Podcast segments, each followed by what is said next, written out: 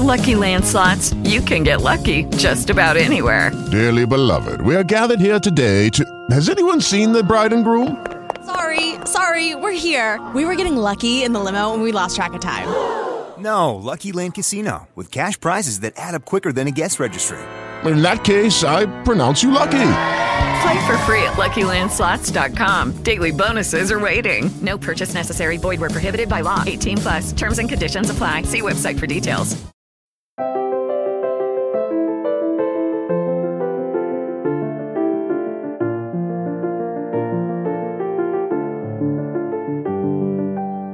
Bienvenidos a Lactando, un podcast de Milcar FM sobre lactancia y crianza con apego, producido por la Asociación Lactando de la región de Murcia.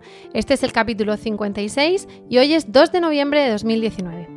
Hola a todos y a todas, yo soy Rocío Arregui y hoy no estoy acompañada por mis compañeras de Lactando. Bueno, por mi compañera Raquel sí, que está aquí en un segundo plano bebiendo su agua, que ya intervendrá. Pero eh, hoy sobre todo me acompañan tres invitadas que han venido a nuestra casa en fin de semana, con su esfuerzo, su, conciliación familiar, que son Anina Rivas. Hola Anina, buenos días. Hola, buenos días. Eh, Anina Rivas es cofundadora de la Asociación Psicología Perinatal de Murcia. Ahora vamos a explicar todo esto que es. También tengo a Fátima Vera Costán. Hola Fátima, buenos días. Hola, buenos días. Fátima es psicóloga y sexóloga y también cofundadora de la Asociación Psicología Perinatal Murcia.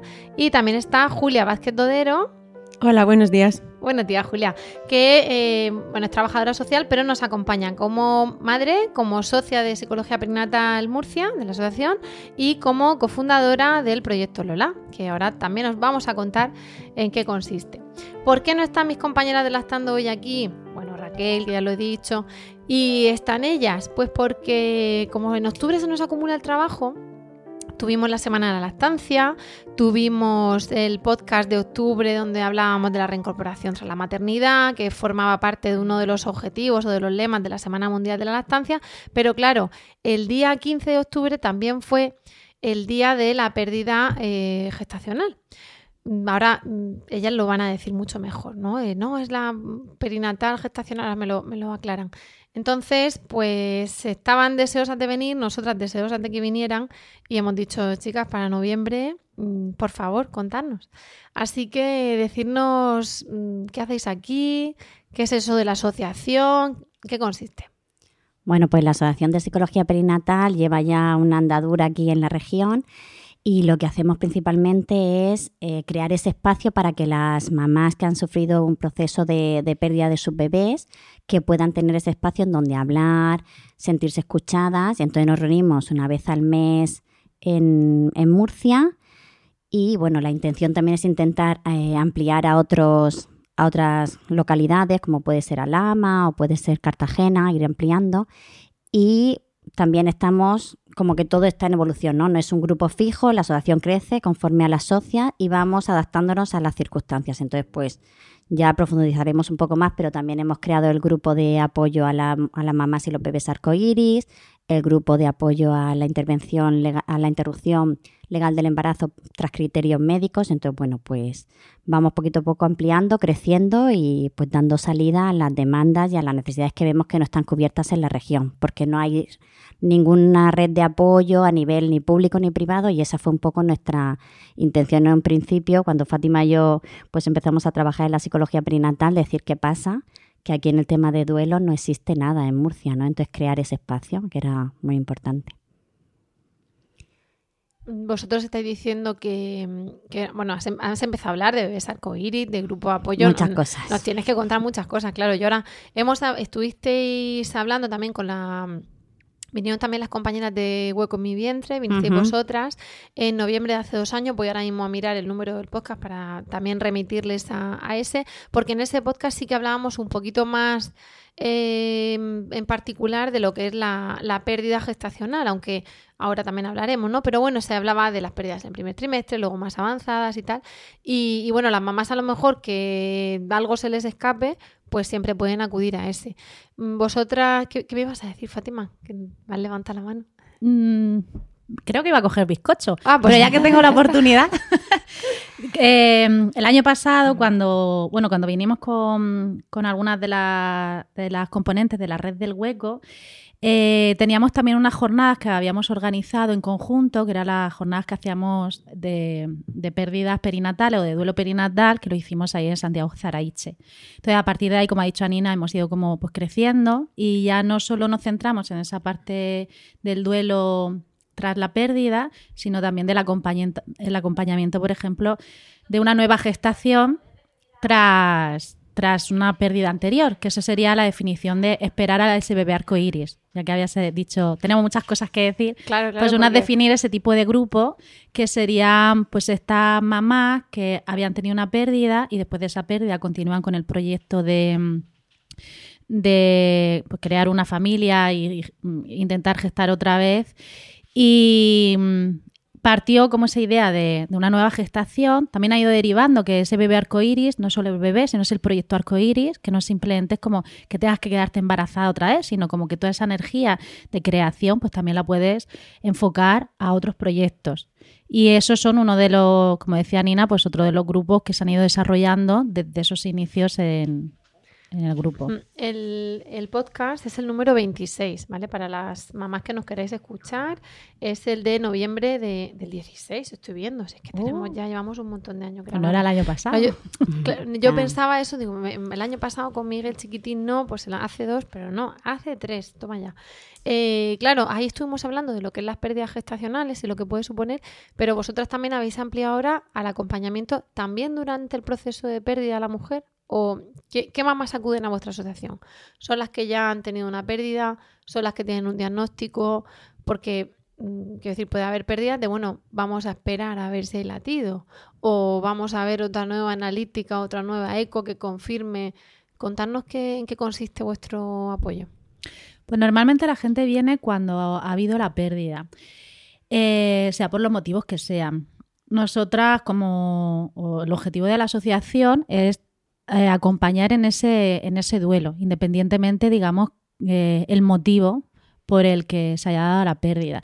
Sí que es verdad que a raíz de, digamos, la, el que haya ido creciendo cada vez los grupos, eh, hay gente que cuando se entera, por ejemplo, que mm, tiene normalmente a título personal, dice, pues yo tengo una amiga que está en este proceso, que le acaban de dar la noticia, entonces está viendo a ver pues cómo va ese proceso, ya sea por una interrupción o porque está esperando al parto tras la noticia de que, de que el bebé, de que ha habido una, una, muerta, una muerte intrauterina. Entonces se empieza como esos momentos de apoyo muy de mamá, mamá. Em, o si nos llaman, hay veces que sí, nos llaman estando ya en el hospital y dice, oye, pues podéis, podéis venir a atender esas situaciones que antes sí que eran muy, digamos que el grupo era muy pasivo en el sentido como que la gente venía tras la pérdida, va evolucionando y ya pues hay una parte más activa de antes de, si ponemos el punto antes del parto, digamos. O de abordaje de, cómo hacer el duelo y todo eso, ¿no? Sí, un poco más el acompañamiento pues en esa situación que, bueno, pues tras la noticia es un momento bastante de shock y, y normalmente suele ser inesperado.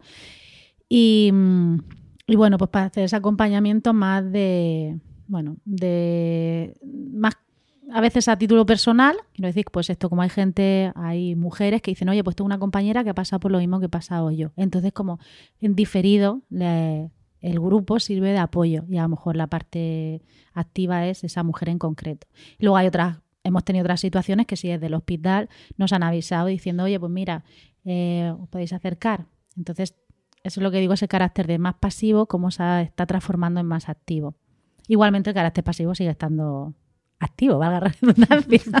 Claro, pero todo esto es gracias a la colaboración que tenemos con el equipo de matronas, que esa ha sido también las que tenemos que destacar su labor como iniciadoras de un, de un protocolo de acompañamiento en el duelo, en la pérdida gestacional tardía y han sido las que están movilizando también desde dentro. Y entonces, bueno, al haber esa comunicación cercana entre ellos y nosotros, pues todo esto de, hoy ha ocurrido este caso, hemos dado tus datos, entonces luego ellas, en el momento en que se sienten preparadas, porque también hay que tener en cuenta que algunos sí que necesitan en ese momento de acompañamiento, oye, ¿qué hago? ¿Qué no hago? ¿Puedo hacer esto? Mm, porque hay muchos detalles que se nos escapan que si fotos, que si el cuerpo del bebé, que si qué pasa con la lactancia.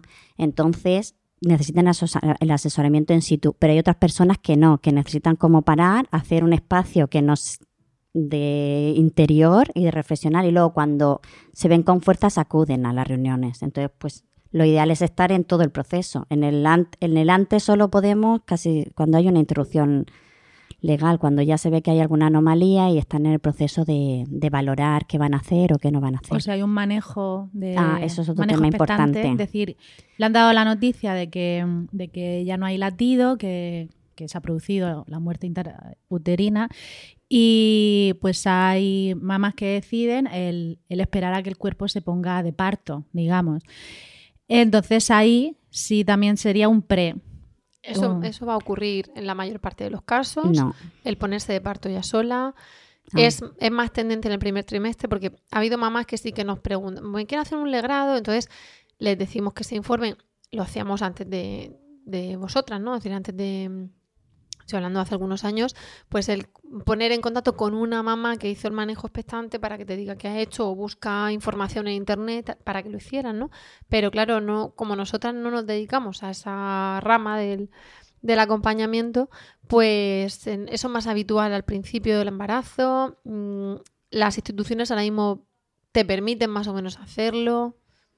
Pues nosotros que empezamos a conocer lo del manejo expectante, sobre todo por la experiencia de una de las mamás que acudió a, las reuniones. Entonces ella contó su experiencia, también es una persona formada dentro del ámbito sanitario y ella pues tomó esa decisión. Entonces, claro, chocó como muchas cosas que hasta que no lo hace la primera mujer, incluso desde el propio sistema ¿no? sanitario, decir, ¿y cómo es que esta mujer? Porque la tendencia del protocolo es, no hay una muerte intrauterina, pues ya fuera, ¿no? Es un poco la visión antigua de esto lo quitamos rápido y entonces parece que se olvida. Y ya nos estamos dando cuenta que no, que la evidencia científica lo que avala es que hay que tener una conciencia en todo el proceso y, y sus tiempos para ir asimilando todo. Entonces, esta mamá sí que decidió no pasa nada, si no hay riesgo para mí, claro, hay que tener en cuenta criterios médicos, si no hay riesgo para mí y yo teniendo los conocimientos que tengo, el, apoyo que tengo fuera también, pues decidió irse a casa y tranquilamente esperar.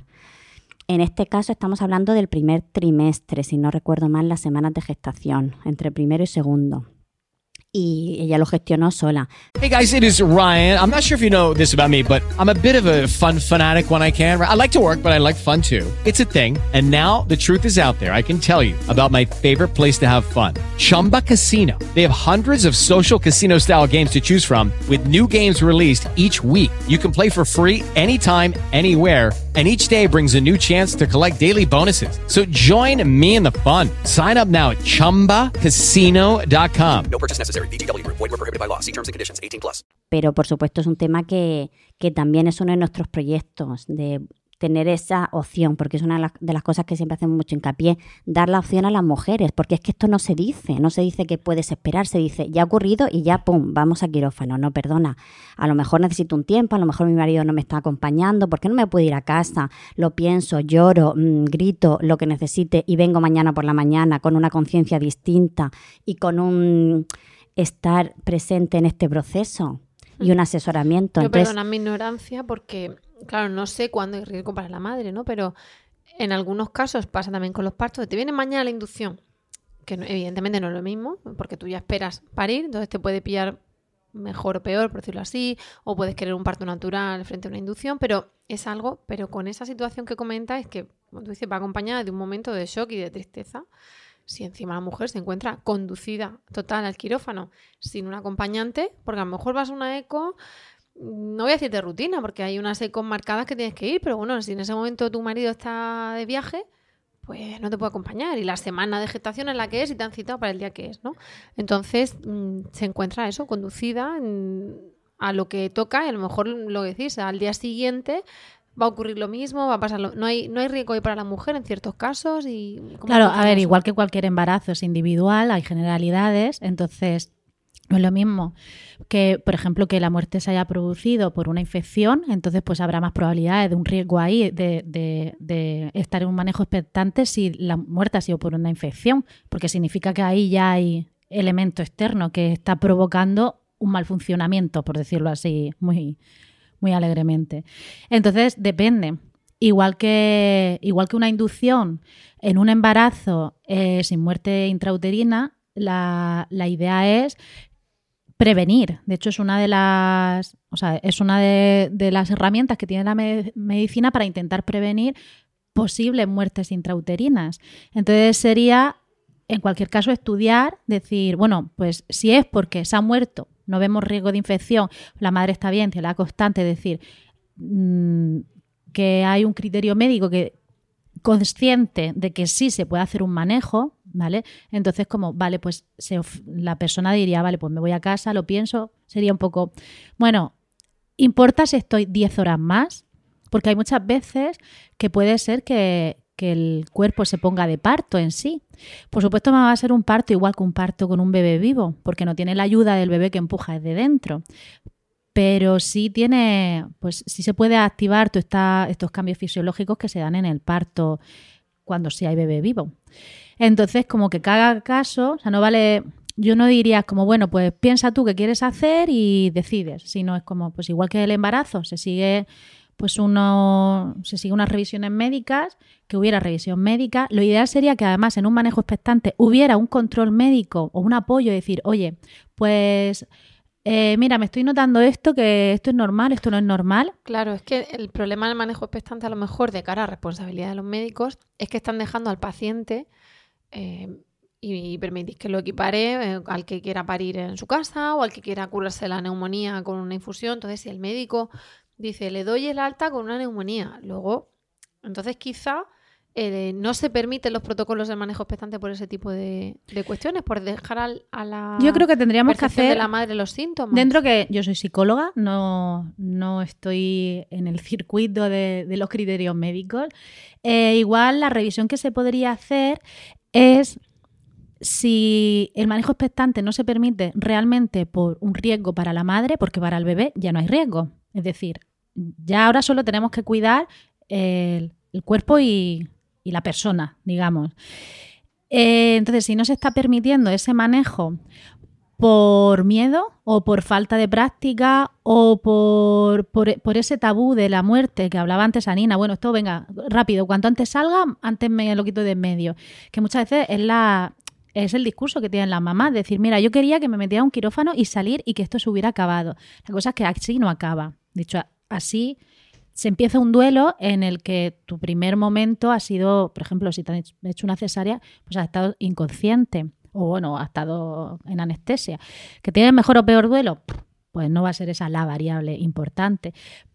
Pero mm, lo que creo que sí defendemos es como que hay una conciencia de que sí se dé la opción cuando sí se pueda y que la persona elija. Dentro de lo que crea que pueda elegir, porque a lo mejor en ese momento pues tampoco siente que pueda elegir y su elección es que elija otro por mí, pero eso es una elección. Sí, pero incluso en el, en el caso de que no se pueda hacer, pues el manejo expectante, etcétera, los protocolos son, creo, manifiestamente mejorables, por lo que decir de, Claro. de mujeres. Quiero decir, si hay riesgo para la madre, de cabeza a quirófano de donde haga falta, como, como en un parto, como en cualquier urgencia médica. Partimos de que no hay riesgo para la madre. Esa madre, yo pienso en una embarazada que se ha ido con su bolso con las llaves a su ecografía y su carpeta médica, pues no va a ser igual que acuda al día siguiente acompañada con una bolsa, con una muda, con solamente por el hecho de decir ahora toca esto. Luego, claro, como decís, habrá que dolerlo, ¿no? Pero no sé, que, que el, el protocolo al menos eh, a nivel asistencial sí que puede mejorar. Si no establecer nuevas cuestiones que a lo mejor lo, lo pueden ver desde un punto de vista eh, de seguro. Esto es de seguro, de leyes, de responsabilidades civiles, a cuestiones que parece que son ah, están alejadas de la persona, pero sí mejorarlo, ¿no? Julia, me has levantado- has dicho algo antes y, y no te he dado la palabra. No, no, no, no creo. Eh, Iban, iban hablando y, y iba yo asintiendo porque sí, porque es efectivamente todo lo que decían me parecía que, que era, que era justo. Eh, solo añadir que el manejo expectante no solamente es mm, déjame marcharme a casa y venir mañana. Algunas mujeres deciden esperar a ponerse de parto y eso pueden ser días, semanas, incluso algún mes. Y ha habido madres que lo han hecho así y, así lo han decidido y, así y, así está bien también, puesto que ha sido su decisión, dentro de, evidentemente, eh, continuar con esas revisiones y, sabiendo que es posible hacerlo desde la salud de la madre. Eh, yo personalmente, seguramente hubiese sido mi, elección si no hubiera sido si hubiese sabido todo lo que sé ahora. Yo llegué al hospital, me dijeron no hay latido, me cambiaron de hospital y me dijeron eh, tienes que parir. Y me, dijeron vete a comer, vuelve y me pusieron el propés para iniciar la inducción. Ahora eh, me hubiese gustado saber todo lo que sé para decir me voy a ir a casa y voy a entender lo que ha pasado, voy a intentar eh, ubicarme mm, sentirme acompañada, aunque en ese momento en que me lo dijeron yo estaba con mi madre, pero sentir mm, mi red moviéndose, ¿no? No sé.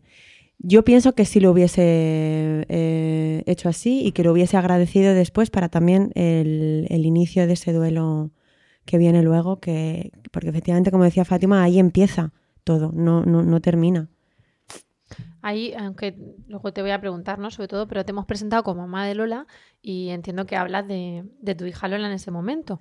Que tuviste, perdón, tuviste, o sea, te cambiaron de hospital todo el momento y claro, tú además tuviste que hacer frente a un parto y con bastante, no lo sé, las semanas de gestación, pero vamos, por lo que 27 dices, estaba. Wow, wow. Pues mm, no, no quiero pasar de puntilla sobre eso, al contrario, precisamente ahora vamos a, hablar más, pero por ir cerrando temas, eh, claro, habláis del manejo expectante con como esperar simplemente, pero hay algunas pautas o algunos, vosotros en vuestra web estáis, comentáis algo, a la, a la madre que se encuentre con eso, podéis informarle vosotras sobre lo que es el manejo expectante. Porque, claro, otra puede decir, es que si es esperar, parece que estás sentarte en un sofá, ¿no? Y otra puede decir, no, pues mira, pues hay que, voy a hacer una, por decir algo, vamos, hay que saltar, hay que beber mucha agua, hay que salir con las amigas, no lo sé, ¿eh? estoy diciendo lo que primero se me pasa por la cabeza. Mm, Precisamente por eso a lo mejor te dicen, no, pues sí, gimnasia para mover la pelvis y no sé qué, o constantemente ecografías. ¿En algún sitio alguna madre puede a través de vosotras saber dónde tiene que ir o qué tiene que hacer? A ver, nosotros no tenemos página web, tenemos en Facebook, hay un Facebook de la asociación y también de Proyectos Lola. El recurso que nosotros queremos ofertar es el apoyo de esta mamá que ha pasado por esa experiencia. Y a, su vez esta mamá es matrona, con lo cual aúna los, los distintos áreas. Entonces, una de las cosas que las que más miedo da es el tema del sangrado. Entonces, yo me voy a casa, pero esto también lo vemos, por ejemplo, cuando te dan la píldora y vete para casa y ya volverás. Entonces, claro, la mujer de repente está en casa, empiezan los movimientos, empiezan las contracciones, empieza a sangrar y me tengo que ir a urgencias, no, me espero, esto es mucha sangre, esto es menos, y ahí empiezan las incertidumbres. Te tienen que Entonces, explicar, ¿no? Claro, pero, es normal, pero es que qué no es estábamos normal. hablando y una experiencia de una madre que a mí me, me sobrecogió, ella llamó al 112 a preguntar que qué pasaba porque estaba sangrando mucho y él me dijo, hombre, pues tú tendrás que saberlo, tú tendrás que saber si es mucha o es poca, tú sabrás cómo son tus menstruaciones. O sea, es que al final hasta la mujer dice, o sea, llamo pidiendo ayuda en un momento en el que estoy y es que me están echando como la bronca, ¿sabes? Entonces, como, perdona, o sea, dame la información y lo que habla es que en otros países el tema del manejo expectante y en otras cosas van más adelantados. Entonces tienen un teléfono de referencia. Entonces ellas llaman y les atienden. Entonces, nuestro poco nuestra idea de proyecto y en el que estamos trabajando es tener ese apoyo emocional desde la parte de la psicología y el apoyo más concreto desde los profesionales, pues las matronas. Entonces, contactar con varias matronas y en concreto con estas chicas para que sirvan de apoyo por su experiencia y por saber ver realmente en qué momento está.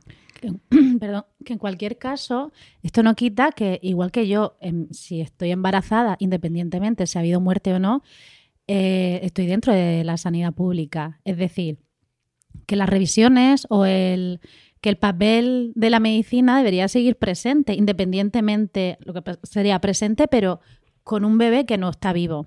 Es decir, si está presente cuando, cuando estoy embarazada y el bebé está vivo, que cuando acaba de morir que siga presente, que la parte del apoyo emocional o esta parte más de desde la experiencia y con conocimiento pues, de, de- de- de- de ser matrona, no debería estar em, eh, en contra de que la persona recibiera la atención médica. Como dice Anina, pues hay, hay otros países donde llaman por teléfono y le va diciendo es normal o es normal. Y esto no solo lo tenemos, o sea, el manejo expectante, como decíamos, no solo esperar, y también se puede hacer manejo expectante en el hospital, que esa es la parte que se podría tener en cuenta. Se dice, bueno, si se ve que está como muy avanzado. With the Lucky Land slots, you can get lucky just about anywhere. This is your captain speaking. Uh, we've got clear runway and the weather's fine, but we're just going to circle up here a while and uh, get lucky. No, no, nothing like that. It's just these cash prizes add up quick. So I suggest you sit back, keep your tray table upright, and start getting lucky. Play for free at LuckyLandSlots.com. Are you feeling lucky? No purchase necessary. Void where prohibited by law. 18 plus terms and conditions apply. See website for details. Lucky Land Casino asking people what's the weirdest place you've gotten lucky? Lucky? In line at the deli, I guess? Aha, in my dentist's office. More than once, actually. Do I have to say? Yes, you do. In the car before my kids' PTA meeting. Really? Yes. Excuse me, what's the weirdest place you've gotten lucky? I never win and tell. Well, there you have it. You can get lucky anywhere playing at LuckyLandSlots.com. Play for free right now. Are you feeling lucky? No purchase necessary. Void where prohibited by law. 18 plus. Terms and conditions apply. See website for details. O algo así, si son semanas, pues a lo mejor no estar toda una semana, pero si se ve que es cuestión de menos tiempo, pues sí. Porque cuando te dan, por ejemplo, que te introduzcan las pastillas, eso te mandan a casa. Y hay muchos casos en los que, pues esto ha habido incluso riesgo de, de muerte por un sangrado excesivo. Y era, y no era lo malo del manejo expectante, era lo bueno de las pastillas, ¿vale? Entonces, a lo mejor este bueno y malo es lo- la reflexión que tenemos que hacer. Y a lo mejor no nos falta, creo, al menos como a nivel de la sociedad, saber que esto existe y a lo mejor a nivel institucional el si puede mejorarse y que haya, que haya, que existan protocolos donde el manejo expectante sea una opción médica. No solo, bueno, me voy a parir a casa, Mm. o sea, un bebé vivo, bebé, bebé muerto, sino que sea diciendo, bueno, pues que sea la otra opción. Intentar no victimizar a la madre, hablan de en victimología y en psicología y tal de la doble victimización, ¿no? La mujer que encima se ha encontrado así, además se va a su casa a pasarlo de esa manera, a- en fin, con vosotras ahí más que yo. Y hablabais, por, porque aquí nos quedaríamos un montón de tiempo hablando, pero para, que no, para ir avanzando un poquito, hablabais también del- de, los bebés arcoíris, pero también habéis hablado de los proyectos arcoíris. Entonces, mm, ¿alguien sabe lo que es un... O sea, ¿quién me puede decir a mí lo que es un bebé arcoíris? Mm, Bueno, un bebé arcoíris eh, se le llama a los bebés que vienen después de una pérdida. Se dice eh, que traen como la luz después de la tormenta, ¿no? Es un término un pelín controvertido porque hay, mm, sobre todo, madres que, que, que rechazan esta idea de definir a un hijo a través de otro hijo, ¿no? Porque al final el arcoíris hace referencia a la pérdida eh, a mí me encanta, por ejemplo, que Javier sea mi bebé arcoiris y pienso que es un bebé arcoiris, además de otras muchas cosas. No creo que se defina única y exclusivamente por eso. Eh, y luego, a raíz de esos, de nombrar así a esos bebés que vienen después de la pérdida, eh, nos dimos cuenta em, de que muchas madres han dejado de, de- buscar eh, otro embarazo, otro bebé, y sin embargo tienen una energía que, que ponen en nuevas cosas también, que, que- vienen en muchos casos a raíz de esa pérdida, ¿no? Entonces se- se habla mucho también de ese proyecto arcoíris que no solamente es un bebé, sino también, bueno, pues un, un- un giro en tu vida que, que ha sido a raíz de, de- de tu vivencia personal. Como que eso le ha hecho despertar otro tipo de...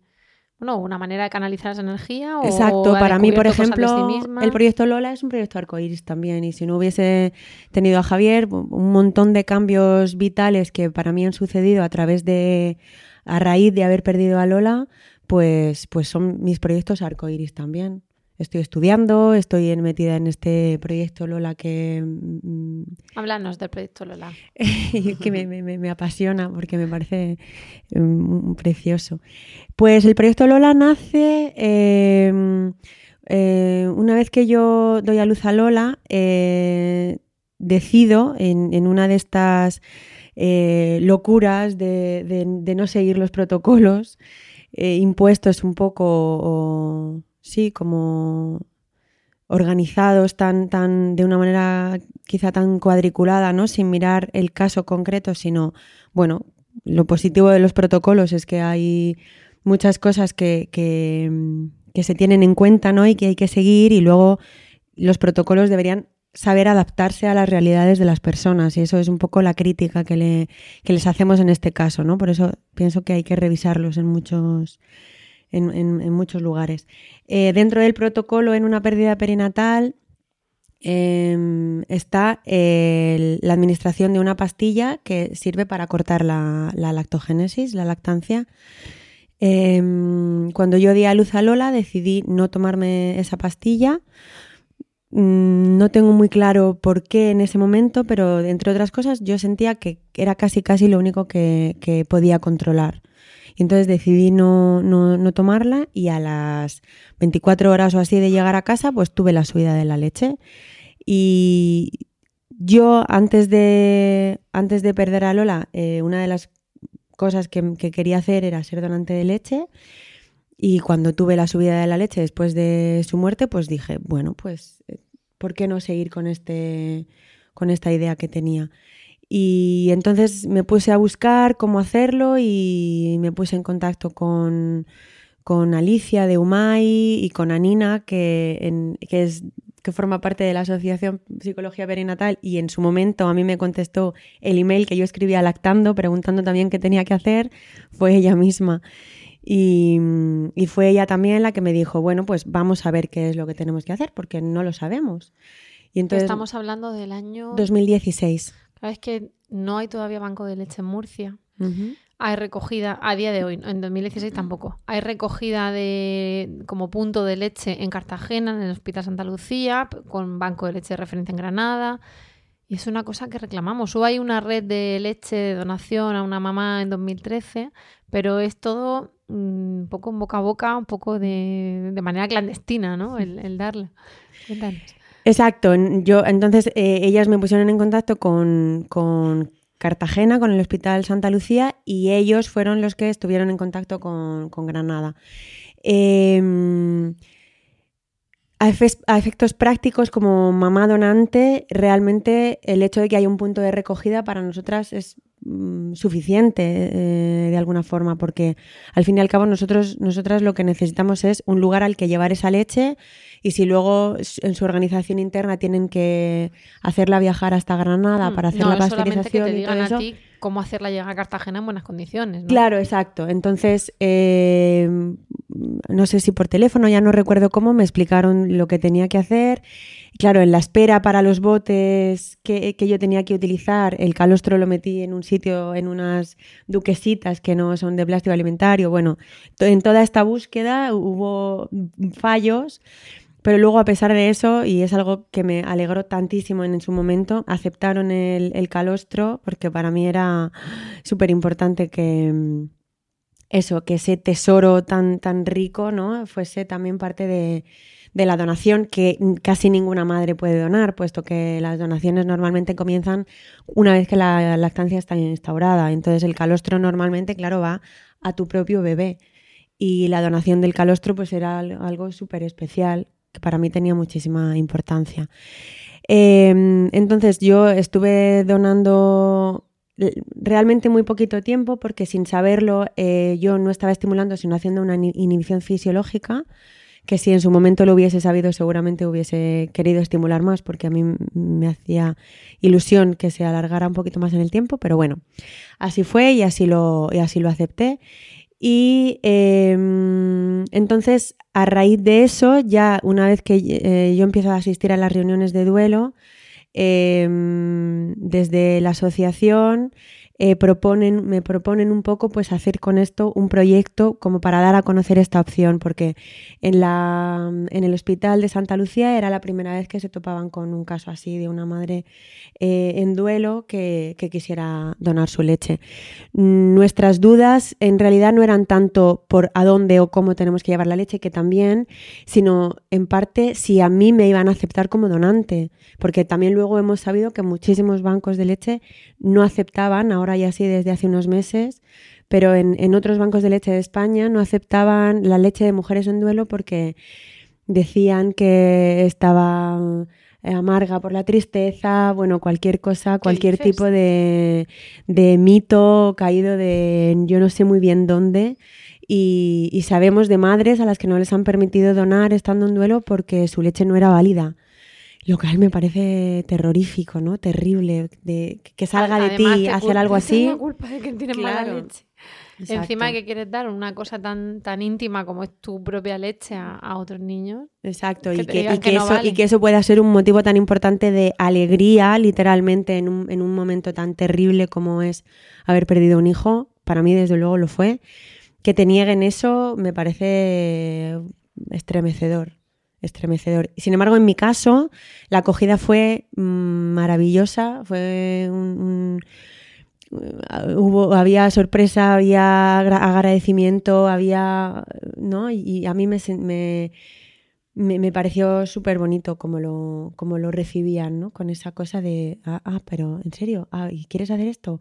¡Wow! Qué, qué, qué bien, ¿no? Toma todos los medios a nuestro alcance para facilitártelo. Y la verdad que en ese sentido la experiencia fue maravillosa. Y entonces apareció la, esta posibilidad de hacer el proyecto que para nosotras consiste en dar a conocer eh, estas opciones que existen en el manejo de la lactogénesis tras una pérdida, porque la pastilla puede ser una opción y en tanto en cuanto la mujer lo decide, pues es una opción tan válida como cualquier otra. Eh, pero, pero siempre y cuando sea una opción, o sea, la elección de la, de la madre. Existe la inhibición fisiológica, existe la inhibición farmacológica. Dentro de la inhibición eh, fisiológica puedes, o sea, se derivan otras posibilidades como guardar tu leche, hacer rituales con ella, donarla, hacer, no sé, lo que quieras, hacer un proceso de despedida eh, mientras estás eh, produciendo esta leche eh, hacer, hacer real la maternidad. Para mí una, una cosa súper importante de, de esos días, de ese tiempo de, de- de lactar, era, era eso, ¿no? Mi bebé ha existido de verdad, lo hago real para mí, lo hago real para los demás eh, y yo, este es mi cuerpo de madre, que sangra y que, y que produce leche, ¿no? Y hace real la, la existencia de mi bebé. Entonces, te permite como esa, como esa despedida paulatina para mí fue de verdad importantísimo en, en luego en el en cómo he vivido después eh, el duelo y hace tres años de esto y, me sigo agradeciéndome a mí misma y a quien me acompañó en, en esa en ese momento de lucidez para mí bajo mi punto de vista para mi experiencia Bueno, tú sabes que en Lactando, a veces, si no lo sabes, te lo digo yo, en Lactando a veces lloramos en directo. Entonces hoy puede ser un día precioso para eso, porque vamos, es, es estremecedor lo que cuentas. eh, me, parece un, un relato sanador, como dices tú, ¿no? El- el- la existencia en sí de, de tu lactancia de Lola y luego de- del proyecto Lola. Y, y me parece además un- una iniciativa maravillosa a, a desarrollar. En la en Santa Lucía entiendo que, que ya conocían, ¿no? A raíz de entregar toda tu leche, pero lo estáis haciendo también en la risaca. en- ¿a, qué nivel o lo estáis proponiendo en general? No sé A ver. si es- los médicos conocen esta iniciativa, el proyecto Lola, en fin. Uno de los objetivos que se han ido como instaurando en el proyecto, aunque inicialmente pues fue como ha contado Julia, pero mm, después se ha ido como, em, como asentando el proyecto, eso no solo como que la gente pueda donar, sino que tenga las opciones y también otro de los objetivos es sensibilizar, el dar a conocer. Entonces, pues una de las cosas que, que nos preocupamos es que se conozca a nivel de sociedad y también en las formaciones o en congresos que vamos, pues llevamos, digamos, paseamos el proyecto Lola, vamos contando cómo va su progresión para que no solo como las mamás puedan decidir, sino para que los profesionales sepan que está esta ofrecer, opción. ¿no? Claro, y para que no se asusten, por ejemplo, si alguien pues mm, acaba de pasar por esto y decir, oye, quiero donar la leche, ¿vale? Entonces que diga, ah, vale, yo sé que existe, yo sé como que, que es posible, que no simplemente es como toma la pastilla, que también anotar que la pastilla, también uno de, de los objetivos es saber que hay veces que no funciona la primera, ¿vale? Entonces ahí nos hemos encontrado casos de que se han tomado la pastilla y les han recomendado, pues véndate el pecho y Claro, así. que eso es lo que iba a decir, que antes lo que se hacía era vendar los pechos. Entonces, Claro. claro, era encerrar un león y entonces sale la pastilla y, Y parece que la pastilla es lo Claro, más, y además es es verdad un- que, el- que la cabregolina te reduce la prolactina, pero mm, Pero a lo mejor no a la primera y luego también yo creo que a nivel ya más así como de conciencia, decir, bueno, que estoy tapando? Estoy tapando que la evidencia de que he sido madre, pero no soy madre. Entonces, todos estos choques de identidad, creo que para el desarrollo o el, el- el andar por el duelo es, interesa es importante, ¿no? Como Es el decir, avergonzarse, ¿no? De no Claro. haber parido un niño vivo, o no sé. Perdonad si no utilizo Claro, las no, palabras no sabemos pero cómo lo el traducir a la eso- gente, pero un poco de decir, bueno, no, es como, es que esta persona es madre. Lo pasa madre de un bebé que no vive y tiene leche. Entonces, bueno, pues que haga lo que quiera con esa leche. Entonces, como decíamos, pues uno de los objetivos que nos marcamos es eso, como pues dar a conocer como las opciones. Ya vamos sabiendo, a raíz de, pues, de ir a congresos relacionados con pérdidas o de lactancia y así, que, bueno, que ya hay otras mujeres en España donde sí se las ha recibido, pues también con los brazos abiertos, como, como debería de ser, y que está habiendo muchas más iniciativas. Eso se iba a preguntar. Dime, Julia. dime. No, yo quería eh, hablar en concreto sobre esto porque una de las eh, una de las iniciativas que han salido a raíz de em, conocernos varias donantes a nivel a nivel de España em, fue un claro fue un hicimos un grupo que se llama un grupo de WhatsApp muy muy eh, informal que se llama Donantes con Estrella porque igual que el bebé arcoíris es el siguiente a la pérdida el bebé estrella al, al be- bebé estrella se le llama al, al bebé que se ha, que se ha, que ha muerto. Eh, entonces, Donantes con Estrella es un grupo de WhatsApp que unió a un montón de, de madres que no nos conocíamos y que nos sentíamos rarísimas en nuestra realidad y como medio locas o medio, no sé, y de pronto juntarnos, compartir todo esto y, y darnos cuenta de, de que, bueno, de que, de que hemos tenido vivencias tan similares. Mm, A raíz de este grupo ha, nacido, ha surgido también la, idea de hacer un libro sobre testimonios de, donantes en duelo. Eh, porque hay, muchísimos libros y muchos buenísimos sobre duelo perinatal. A mí me ayudaron y me acompañaron muchísimo eh, varios de ellos en, el inicio de mi duelo.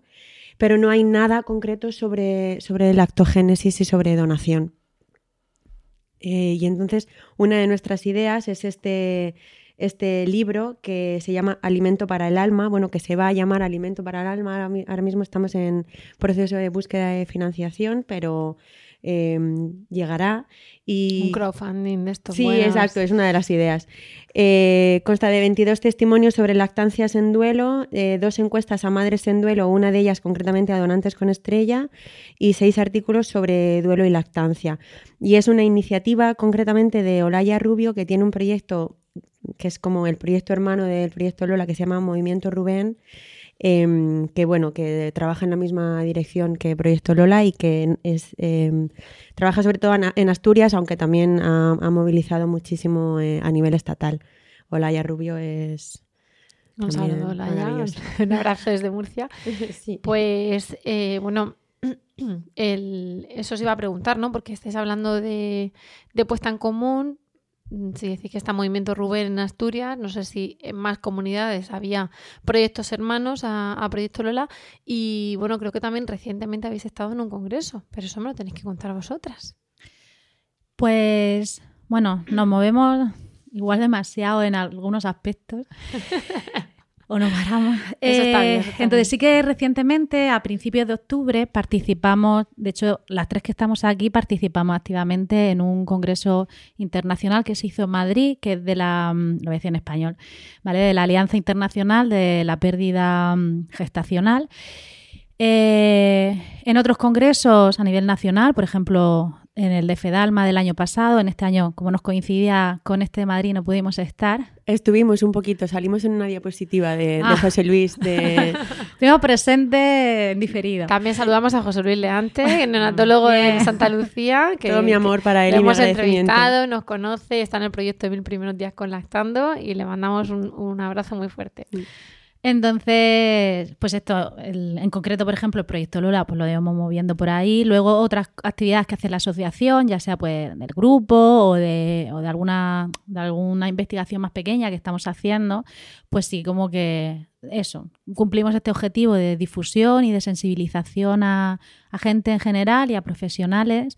Y este congreso, por ejemplo, último que hemos estado en Madrid, pues ha sido ha sido bastante, eh, bueno, gigante. Lo organizaba, aparte de esta, de esta organización, eh, la Humamanita era como el, el host, el, ¿cómo se dice en español?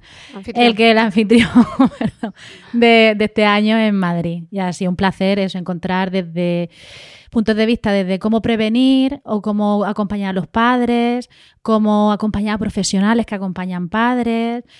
Y profesionales ya no solo, por ejemplo, psicólogos, trabajadores de sociedad de hospital, enfermeros, matronas, médicos, ginecólogos, sino hasta el patólogo que realiza la autopsia. En el sentido como que todos estamos de una manera u otra relacionados y cómo podemos aportar en positivo.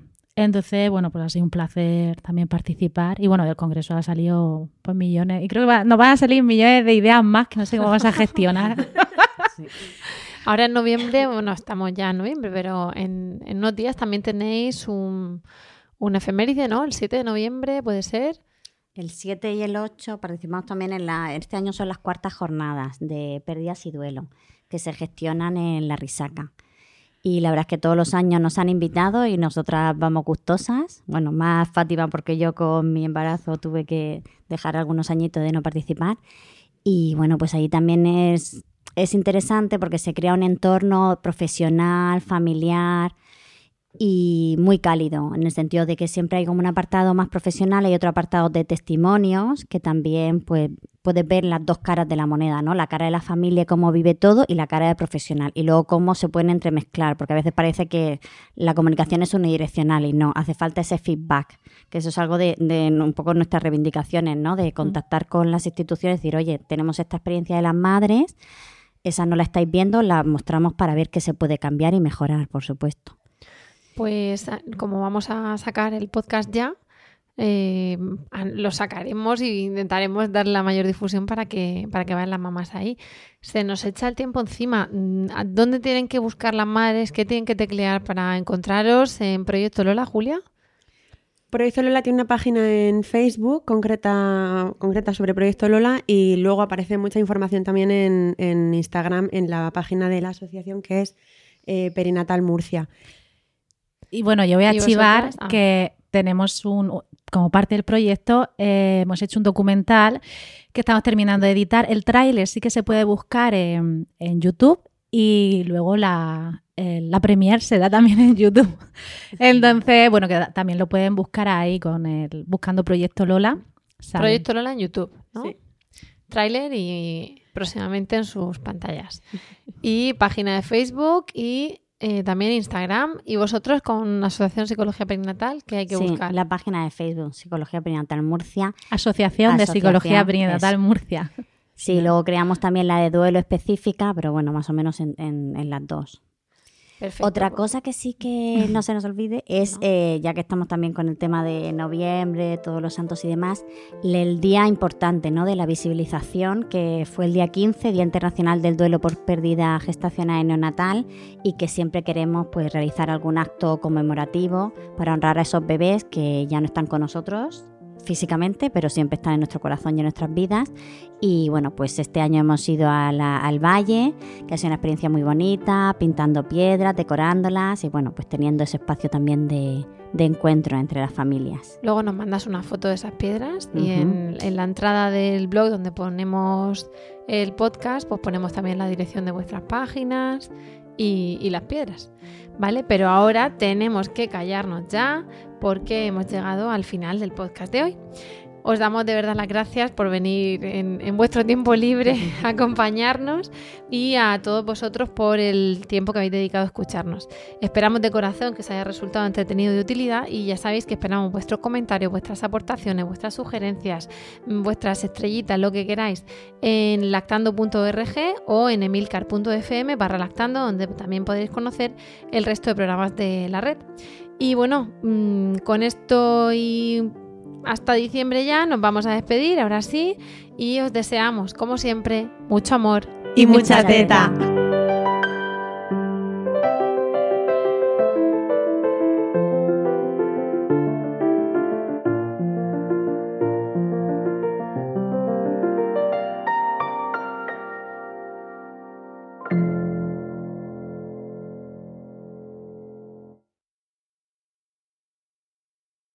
En Sherwin Williams somos tu compa, tu pana, tu socio, pero sobre todo somos tu aliado, con más de 6.000 representantes para atenderte en tu idioma y beneficios para contratistas que encontrarás en aliadopro.com. En Sherwin Williams somos el aliado del PRO.